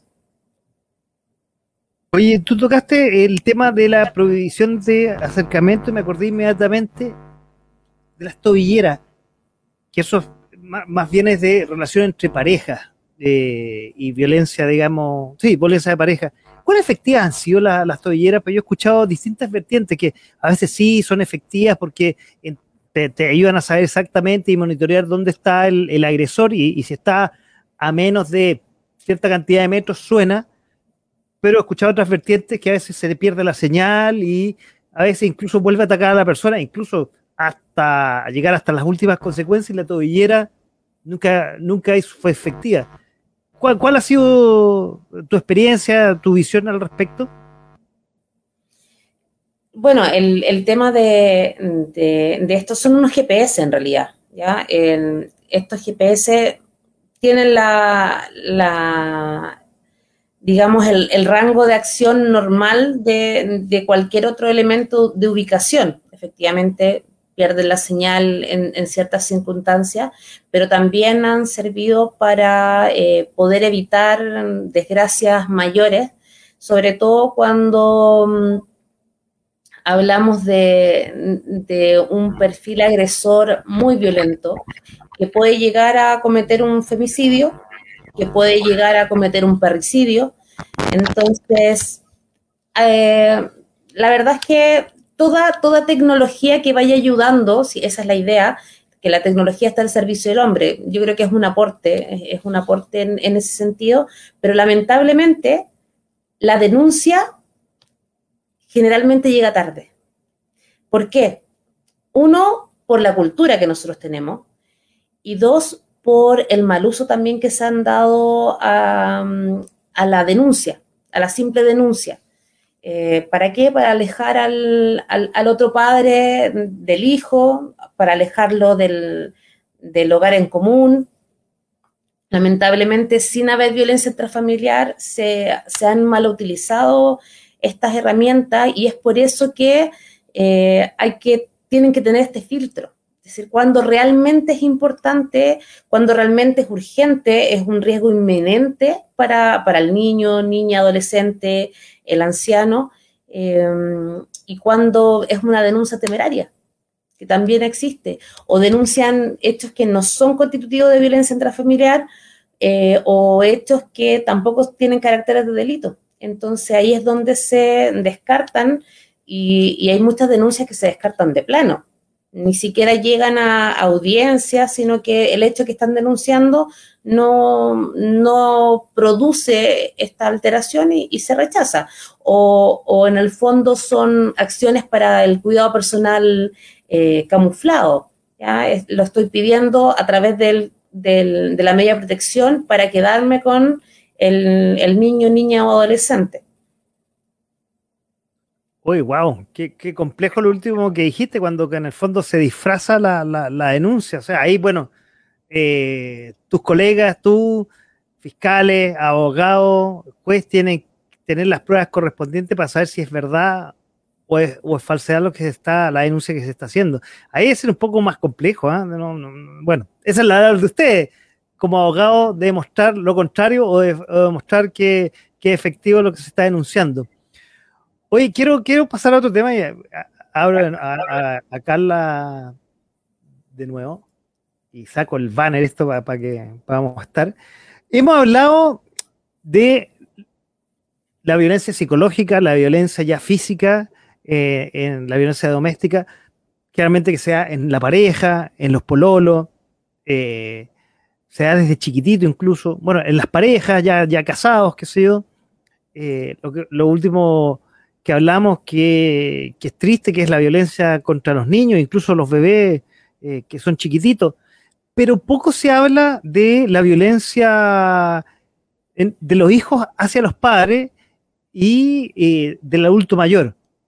E, es como un tema, de hecho, bueno, lo que estamos hablando no es un tema que se, se hable mucho, pero menos la, violencia que ejercen los hijos contra los padres y también eh, hacia el adulto mayor, que no necesariamente puede ser adulto mayor, porque generalmente eh, ese tipo de violencia es una suerte, y ahí te paso la, palabra, Carla, es una suerte, no sé, quizás una tontería lo que decir, como una suerte de venganza que los hijos tienen hacia los padres, que por alguna razón, ah, ahora me toca a mí, y, todo esto que, que, pasé en la juventud te la paso de vuelta, pues no necesariamente es económica, ya es una cosa que tiene distintas eh, variaciones, pero también es triste, o sea, cualquier tipo de violencia es triste, pero cuando son, en el caso de los bebés, son indefensos y no tienen cómo defenderse, o ya los adultos mayores, eh, que están, digamos, en la otra curva ya de,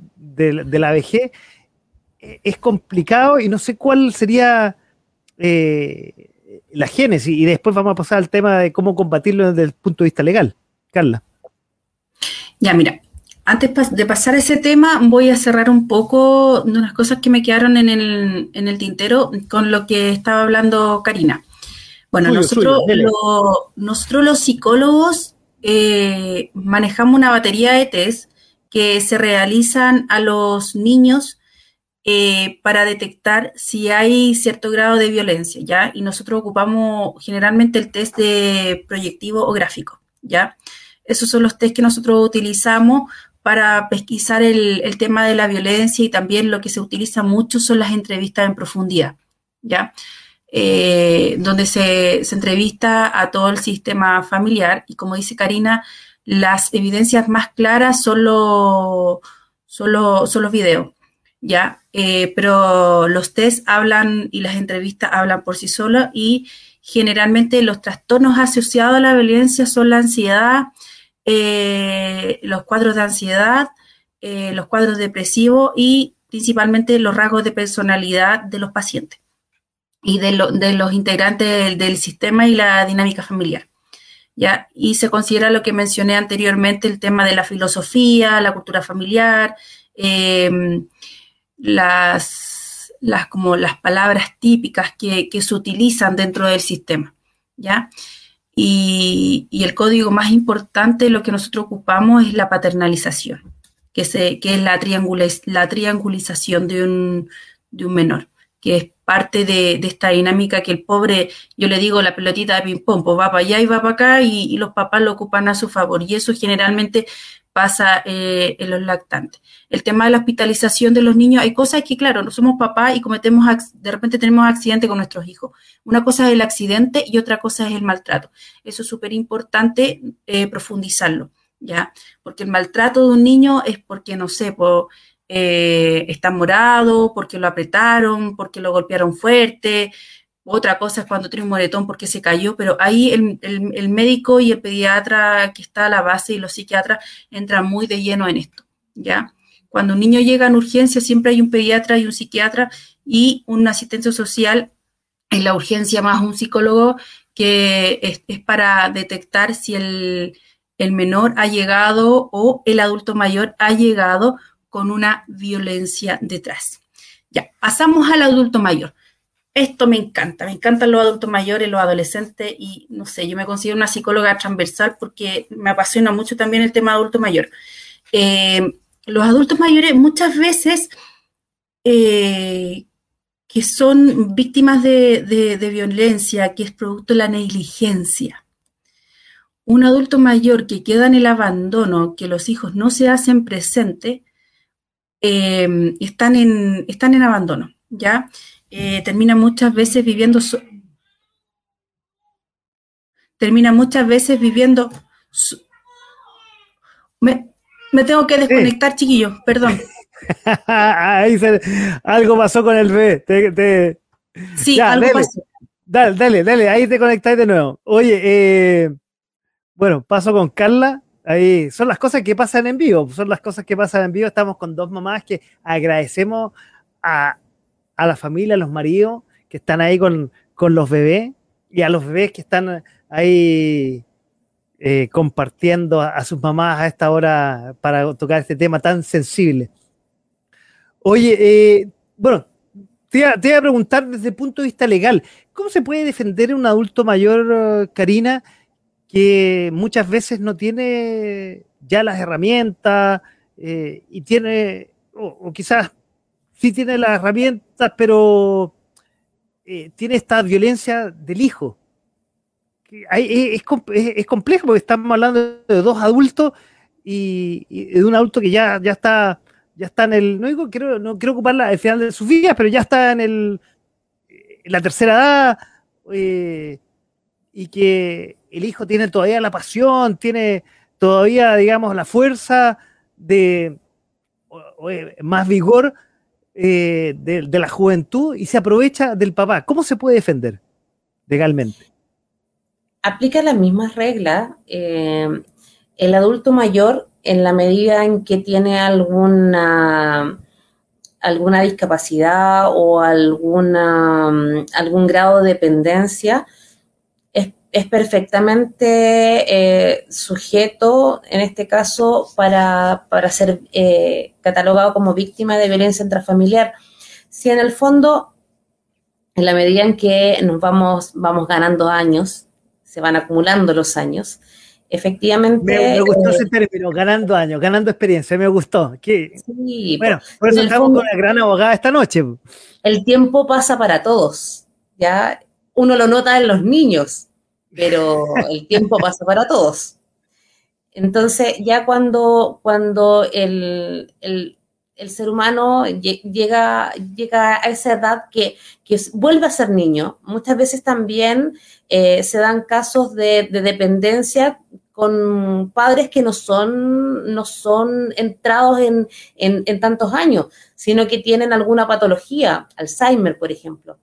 Eh, muchas veces eh, esos padres requieren un cuidado que puede ser eh, con un cuidador en la casa o ya directamente en, en, un hogar especializado para ello, porque ya requieren un, manejo tanto farmacológico, tanto en, cuanto a la contención, y ellos claramente son, eh, son sujetos, aplican las mismas normas, hace la denuncia en el Tribunal de Familia, en Carabineros, en la PDI, en el Fono Denuncia, en la página de la Fiscalía, también con la clave única se puede hacer la denuncia a, eh, través de Internet, eh, llamando al fono, al fono infancia, em, al fono emergencia, el plan cuadrante.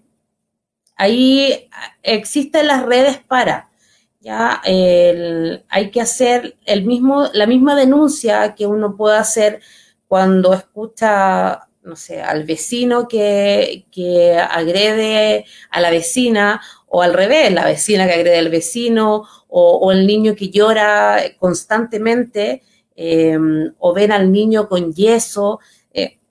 Eh, es, para, para, todos lo mismo, la misma denuncia, se hace la denuncia en los mismos lugares y ahí el tribunal competente es el tribunal de familia, eh, salvo que ya hablemos de, de un delito que ahí puede ser el maltrato habitual o, un parricidio en, grado de frustrado, dependiendo cuál es, la violencia que, se ejerció. Porque, ojo, también es, violencia em, la, económica. ¿ya? Eh, y eso ahí sí es, es, más complejo porque cómo tú determinas que el hecho de comprar toda la mercadería para la semana o para el mes, dejar el pan comprado, dejar los elementos para tomar once, todo comprado em, y no dejar que el padre que se queda en casa, madre o, padre, eh, maneje dinero.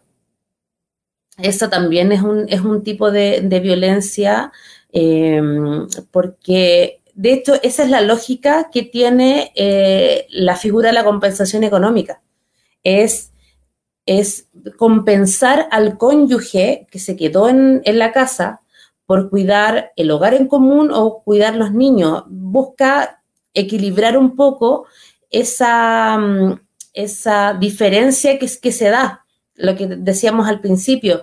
Eh, detrás de cada hombre hay, una gran mujer. Eh, la mujer muchas veces y por, mucho, por muchos años se quedó en la casa. Eh, tenemos que recordar que el, derecho, o sea, el poder estudiar para la mujer o el poder votar es, algo reciente.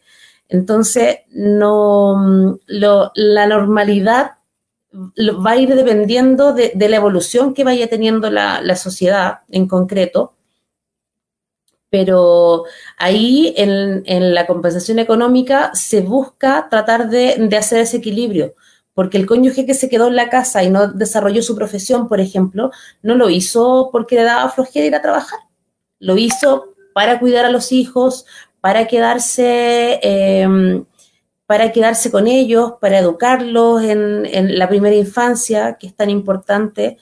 Em, entonces, el tema de la violencia es, es muy amplio, pero va sobre todo en, cuanto a, la prevención. Yo creo que nos podemos enfocar en eso hoy día, reconociendo que hay cosas que simplemente no se hacen, partiendo desde un grito, partiendo de que nos entendemos eh, a través del, habla, del lenguaje.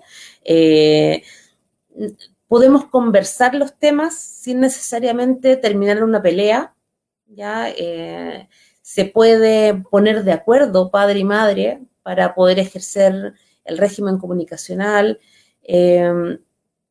No tiene por qué el, niño, la niña o el adolescente pasar a ser moneda de cambio, eh, que era un poco lo que decían, hablan de, la pelota de ping-pong, moneda de cambio, muchas veces pasan a ser los hijos.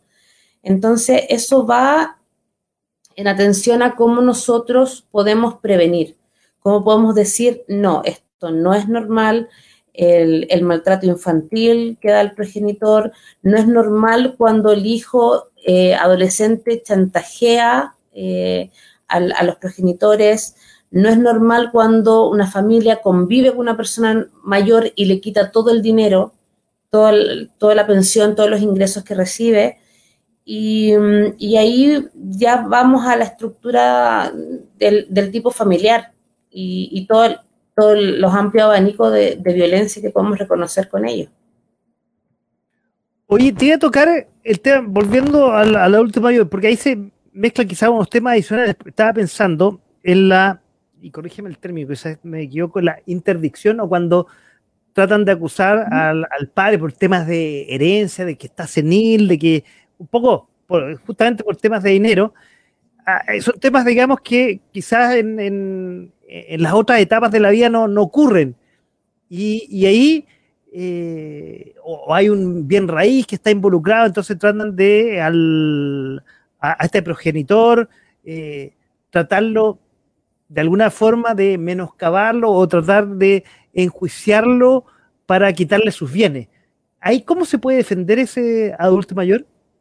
Ya, ojo, la interdicción efectivamente es un proceso eh, judicial se realiza ante el Tribunal Civil, donde eh, un interesado, que generalmente es el, otro cónyuge o un familiar directo, hijo, eh, padre, pide que esta persona que normalmente puede actuar en la vida del derecho, puede actuar em, ejerciendo todos sus derechos normalmente, ya que en, el fondo, se nosotros, las personas, eh, en la capacidad para actuar en la vida del derecho, eh, se clasifican. Los, están los infantes, están los menores de edad, ahí viene ya también el tema de la responsabilidad adolescente, que está este rango etario, pero también ya cuando hay algún impedimento, están los interdictos por dilapidación, que son aquellos que eh, gastan gastan, gastan, gastan,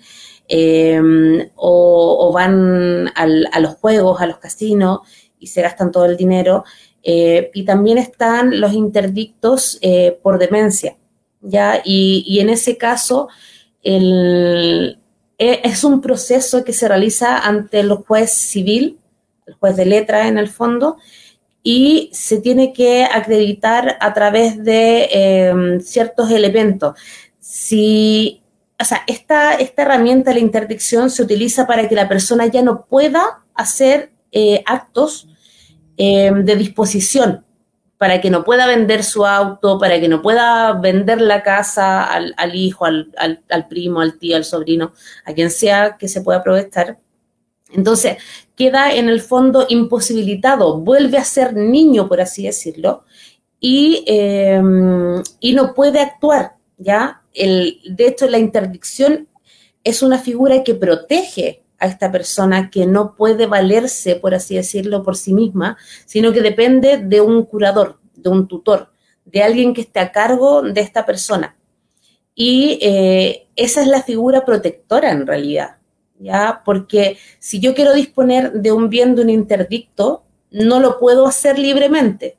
Tengo que solicitar la autorización al tribunal y esa venta se realiza en pública subasta, un remate, un remate público.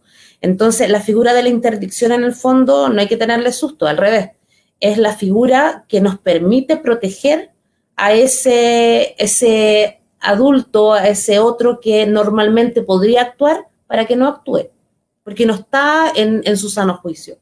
Por eso es que eh, las notarías solicitan un certificado de mm, que acredite en el fondo la, que esta persona que ya tiene más de X años, generalmente se utiliza en los 75 años, para que acredite que está en, sus cabales, digamos, con, su con todo su, su, poder de decisión intacto y que sabe claramente que está enajenando un bien, que está enajenando un, un, vehículo.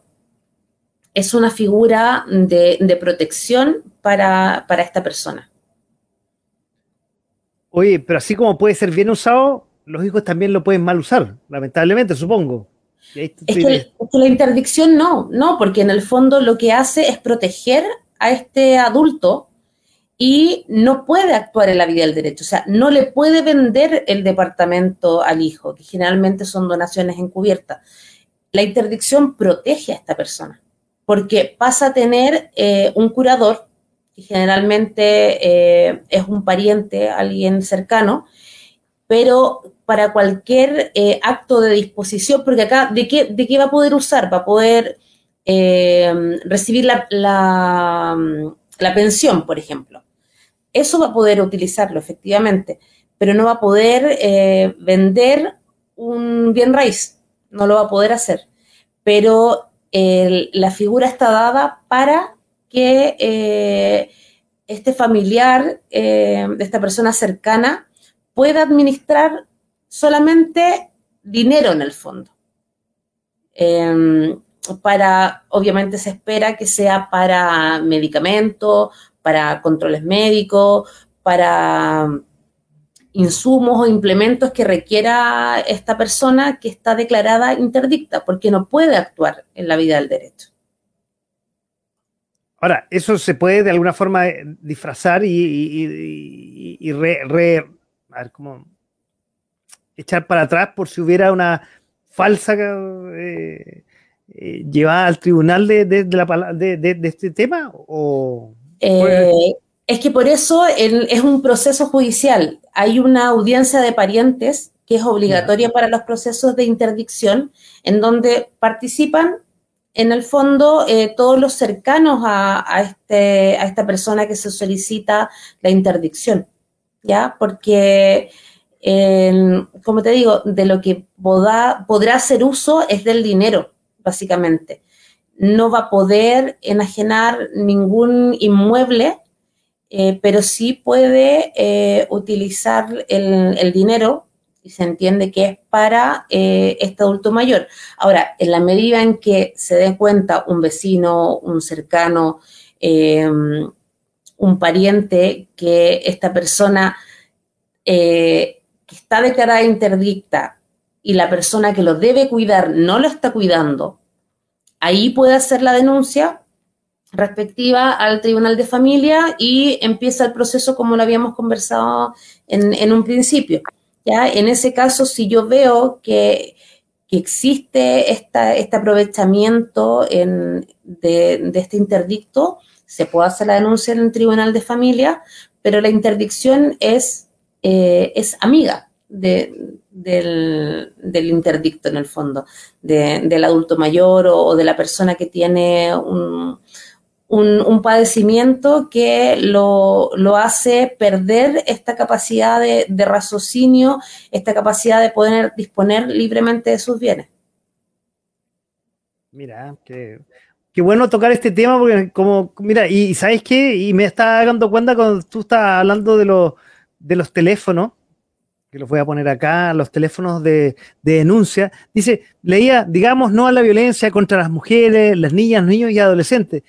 Y en ningún lado está el adulto mayor. Me llama la atención, eh, eh, este país un poco que se le olvida eh, que los adultos mayores dieron un gran aporte a este país y un poco los dejamos muchas veces de lado. Entonces me gustó tocar este tema de los adultos mayores de una forma sucinta, pero siempre vale la pena saber que ellos también pueden ser víctimas de alguna forma y tienen derecho a defenderse. Oye, a todo, esto quiero comentarte y comentarles a los que nos están escuchando viendo que la Carla se fue porque su hijo Juan Pablo se cayó en la cama, se le cayó al marido, pero todo bien, nada, no pasó nada, todo bien. Eh, por eso tuvo que dejarnos rápidamente. Queremos agradecerle a ella y a su familia que nos prestó, al igual que la familia de Karina que nos presta por una noche al mes para poder hablar de este tema que no es fácil tocarlo. Y, Karina, te quiero agradecer eh, y también a, Carla quiero agradecerles que de alguna forma ponen un gran grano de arena para que de alguna forma aterricemos este tema que no es fácil, que no es fácil y a veces es, doloroso para las familias más encima. Claro, bueno, en, el fondo todos los procesos que, ve un tribunal de familia son, eh, son materias complejas porque los padres no logran ponerse de acuerdo o efectivamente hay una situación de vulneración y, es sumamente complejo. Uno dice, quizás ya el tribunal de familia lo asocia con pedir una pensión alimenticia. No es solo eso, no solo eso. Nosotros estamos decidiendo eh, y estamos interviniendo como profesional, eh, estamos interviniendo en la vida de las personas. Y eso puede marcar, como, como conversamos hace un, momento, eh, un mal uso de, estas denuncias puede hacer que un padre no vea a su hija en un año. De hecho, esta semana, conversando con, alguien del trabajo, eh, me comentó esa situación, que estuvo un año sin ver a su hija Em, porque la madre hizo una denuncia temeraria. Ahora, la buena noticia es que sí pudo contar con evidencia, sí pudo contar con pruebas y hoy día la está viendo. Y, es recuperar el, tiempo perdido, recuperar un año. Por suerte los niños tienen memoria a corto plazo y siempre van a recordar lo más inmediato. Pero eh, un año de, lejanía eh, entre, entre padre e hijo eh, es sumamente complejo porque, porque marca. ¿ya? Entonces, frente a eso, los tribunales de familia son sumamente importantes en la vida de las personas. ¿ya? en cómo se relacionan padre e hijo. Por eso es que hoy hablamos de relación directa y regular y no hablamos de visitas, ¿ya? porque el, el padre o madre que no vive con, el hijo eh, no lo va a visitar como nosotros podemos ir a visitar eh, a un amigo, a, un pariente. Tiene que tener una relación fluida, tiene que poder aportar en la vida de ese niño o niña. Em, es súper importante ahí el, tener la altura de mira y, darse cuenta que lo importante en, en, frente a una separación son los niños. De hecho, el legislador habla del bien superior, el interés superior del niño. Y eso es lo que se pierde de vista muchas veces, también por el tipo de, sociedad que, tenemos, más egoísta, más centrada en, lo individual. Perdemos también la visión del, colectivo, de, de, lo importante también que es el otro. No solo mi satisfacción, no solo eh, no solo que yo ganar, por así decirlo, sino que es, mirar el otro, mirar cómo afecto al, otro. Y eso pasa por el respeto, que es lo que hemos conversado, eh, pasa necesariamente por una comunicación en la familia, por eh, enseñarles desde chico que hay cosas que no se aceptan, que hay cosas que se pueden conversar, cosas que se pueden negociar, a dónde van a ir de vacaciones, em, qué pijama va a usar, si va a usar el de dinosaurio, va a usar el de autito, o qué con qué se va a vestir, con, el vestido rosado, con el vestido fucsia, con el vestido amarillo. Esas cosas son las que nosotros podemos ir negociando con, los niños eh, y, no solo imponiendo como era antes. Hoy día ya tenemos que estar a la altura de, lo que corresponde eh, en cuanto a escuchar a los niños, en cuanto a escuchar al, al, otro cónyuge o al, o al, otro, al otro padre. Eh, hoy día estamos en, en, el momento de, aprovechar este, este encierro que, vivimos dos años prácticamente em, para poder hacer esta introspección y, y, mirarnos, mirar nuestras casas, Em, lamentablemente la vorágine del, día a día nos hace que estemos, que lleguemos a la casa prácticamente a dormir. Y, mm, y nos falta ese, ese centrarnos de nuevo en, la familia, centrarnos de nuevo en, la pareja, eh, en los padres, en los, en los hijos. Es súper importante tener como claro eh, ese, ese lado y, pedir también apoyo, apoyo a las redes comunitarias. Em, están, están también, bueno, de moda los after em, school, donde también van los niños después del, colegio y, em, y, poder aprovechar los, los, beneficios que tiene la, la, la, tecnología, la época que estamos viviendo que tenemos herramientas como para ir solucionándonos la vida, pero solucionándonos la vida entendiendo que tenemos que disfrutarla también. Qué manera de cerrar. No, no, no yo no puedo, me dejaste, no me. Qué manera de cerrar el programa. Una, realmente, una, una reflexión eh, que me dejaste, no, no tengo más que agregar. Hemos hablado y escuchábamos a Karina Barahona, abogada especializada en el tema de violencia, en este caso esta noche violencia doméstica. No, te las mandaste con esa reflexión, Karina. yo voy a cerrar el programa ya con eso. No, cierro más el programa. Yo solamente te agradezco las palabras y acuérdate, como siempre me gusta eh, terminar con eh, alguna no, no una reflexión, que ya la dijiste, pero algo que recomendar. ¿Qué, nos puedes recomendar a, los a los que nos están escuchando, viendo? Incluso ahí yo de, de, los invitados también y panelistas he sacado recomendaciones, libros bastante buenos. ¿Qué, ¿Qué, nos puedes recomendar esta noche para ir cerrando el programa de A Poco Sin Mascarilla de esta noche? Después de tu eh. excelente reflexión. Gracias. Mira, Paco, lo, último que estuve leyendo es em, un libro acerca de la inteligencia emocional. Me acerqué primero a ese tema. Qué tema, temazo. Sí, me acerqué primero con un audiolibro, eh, pero ahí era, era de verdad como, como mm, desde el, desde el punto de vista práctico.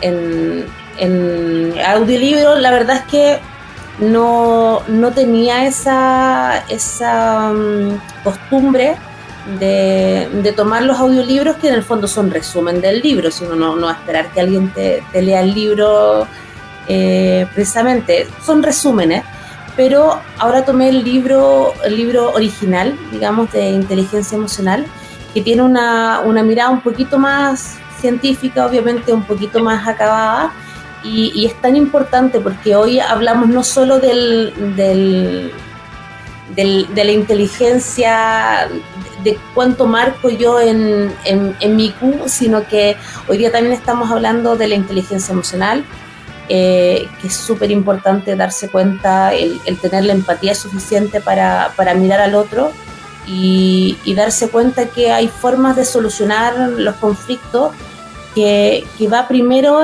en, entender, que es uno de los, de los, de los pasajes que más me gustó, eh, entender que lo que el otro hace no es que te lo haga a ti, ¿ya?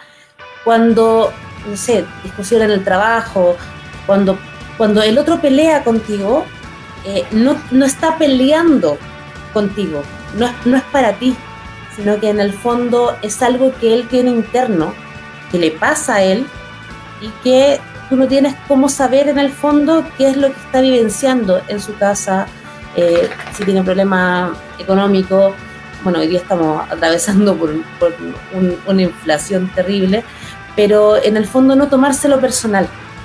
Y en la medida en que yo no me lo tomo personal, puedo hacer una, una, altura de mira y darme cuenta que no tengo para qué frente a esa agresión que sufrí, me levantó la voz, me dijo, algo que no correspondía, si yo respondo con, con una pesadez o con otra agresión, con otro gritoneo, vamos a seguir en la escalada. Pero me olvido que el otro, en el fondo, es persona, tiene sentimiento, también eh, vive, vive todo lo que, lo que a nosotros nos pasa, el, y, no tomársela personal. Y, eso es clave, es clave en, el mundo de hoy y, nos va a ayudar obviamente a, a poder vivir más tranquilos también, diría yo. Vivir más consciente del, del otro. Poder no, te pasaste en ese audiolibro, yo lo leí, eh, con el libro, perdón, lo leí hace, y supongo que estamos hablando del de Daniel Goleman. Exacto. Eso. A todo esto les doy el dato que en eh, Mercado Libre vale 7.900 pesos. Yo lo leí hace, y lo estaba buscando, de hecho, ¿ah? lo estaba buscando en mi biblioteca, pero no. Eh, seguramente lo presté y no está. Es un libro que sirve, que sirve leerlo, sirve leerlo y como bien tú dices, sirve para un aspecto bien amplio, a mí me sirvió para la, época laboral y, por ahí lo busqué y realmente me tocó varias eh, fibras y me fue para la vida familiar. Entonces fue una época que realmente me sirvió bastante ese libro. Y a todo esto, ya que, ya que tocaste el libro, y yo voy a recomendar que la próxima semana vamos a estar en pleno puerta de fiestas patrias, vamos a tener al Monte Aquilino a este horario entrevistándolo ahí con su música, vamos a estar disfrutando de la música campestre, de la, música de nuestra tierra. Pero quiero, ya que tocamos el tema de la violencia intrafamiliar, está un poco cochino esto, ojalá que no se note. Este libro yo lo leí apenas me separé. El acoso moral de Mary France Irigoyen, que eh, habla de las relaciones tóxicas. Y aquí me sirvió mucho en mi primer periodo de eh, separación, donde descubrí muchas cosas que yo vivía y que no me había dado cuenta lo recomiendo absolutamente. Eh, porque no solamente sirve para el tema de pareja, sino también el tema cuando uno tiene relaciones tóxicas laborales también. Muy bueno, lo recomiendo. Oye, te las mandaste con la reflexión del cierre y con el libro, ¿qué más puedo decir? Nada más que decirte muchas gracias, Karina. También a Carla que tuvo que irse, ya dijimos, en forma inesperada por ver a su hijo. Yo la libero para que vaya a compartir con, su marido muy simpático y con los niños ahí que lo estuvimos viendo eh, al principio del programa. Te pasaste, te las mandaste. Te las mandaste con la reflexión y con el libro. Espectacular. Y bueno, con el programa de esta noche, obviamente, cariño. Gracias Paco por la invitación, gracias por las flores también. Ya si, si, si podemos hacer otro programa después, no se preocupe, no necesitamos tantas flores. no, si estamos comprometidos hasta fin de año, vamos a tener este ciclo hasta fin de año. Quizás pasamos para próximo, uno nunca sabe cómo, cómo se viene esto. Karina, muchas gracias, buenas noches. Y como tú sabes, a mí me gusta despedirme con una canción y esta vez, dado eh, el fallecimiento de la reina Isabel, escogí una canción relacionada con ella. Hay una de los Sex Pistols, pero era, era demasiado fuerte para un funeral. Vamos a, a ver la canción, que la vamos a ver con video incluso, eh, la que tocaba eh, el grupo Queen cuando, no sé si iniciaba o finalizaba sus eh, conciertos, que era justamente God Save the Queen, el grupo Queen, y con eso estamos despidiendo el programa de esta noche. Karina, una vez más, muchas gracias por acompañarnos, muchas gracias a tu familia que nos prestó casi dos horas de tu presencia, también a la Carla, obviamente, y que, bueno que a Juan Pablo no le haya pasado nada. Y nos vamos con Queenie, esta canción, para eh, en homenaje a la reina. Chao, buenas noches, y gracias a todos los que estuvieron al otro lado del micrófono y al otro lado de la pantalla.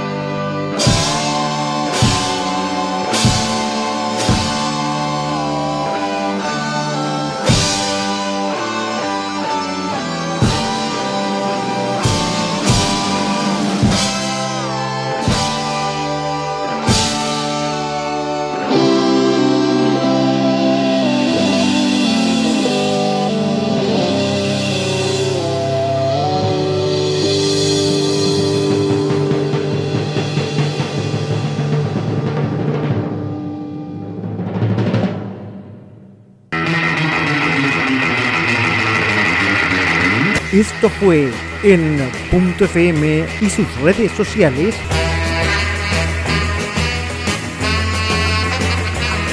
De a poco, sin mascarilla.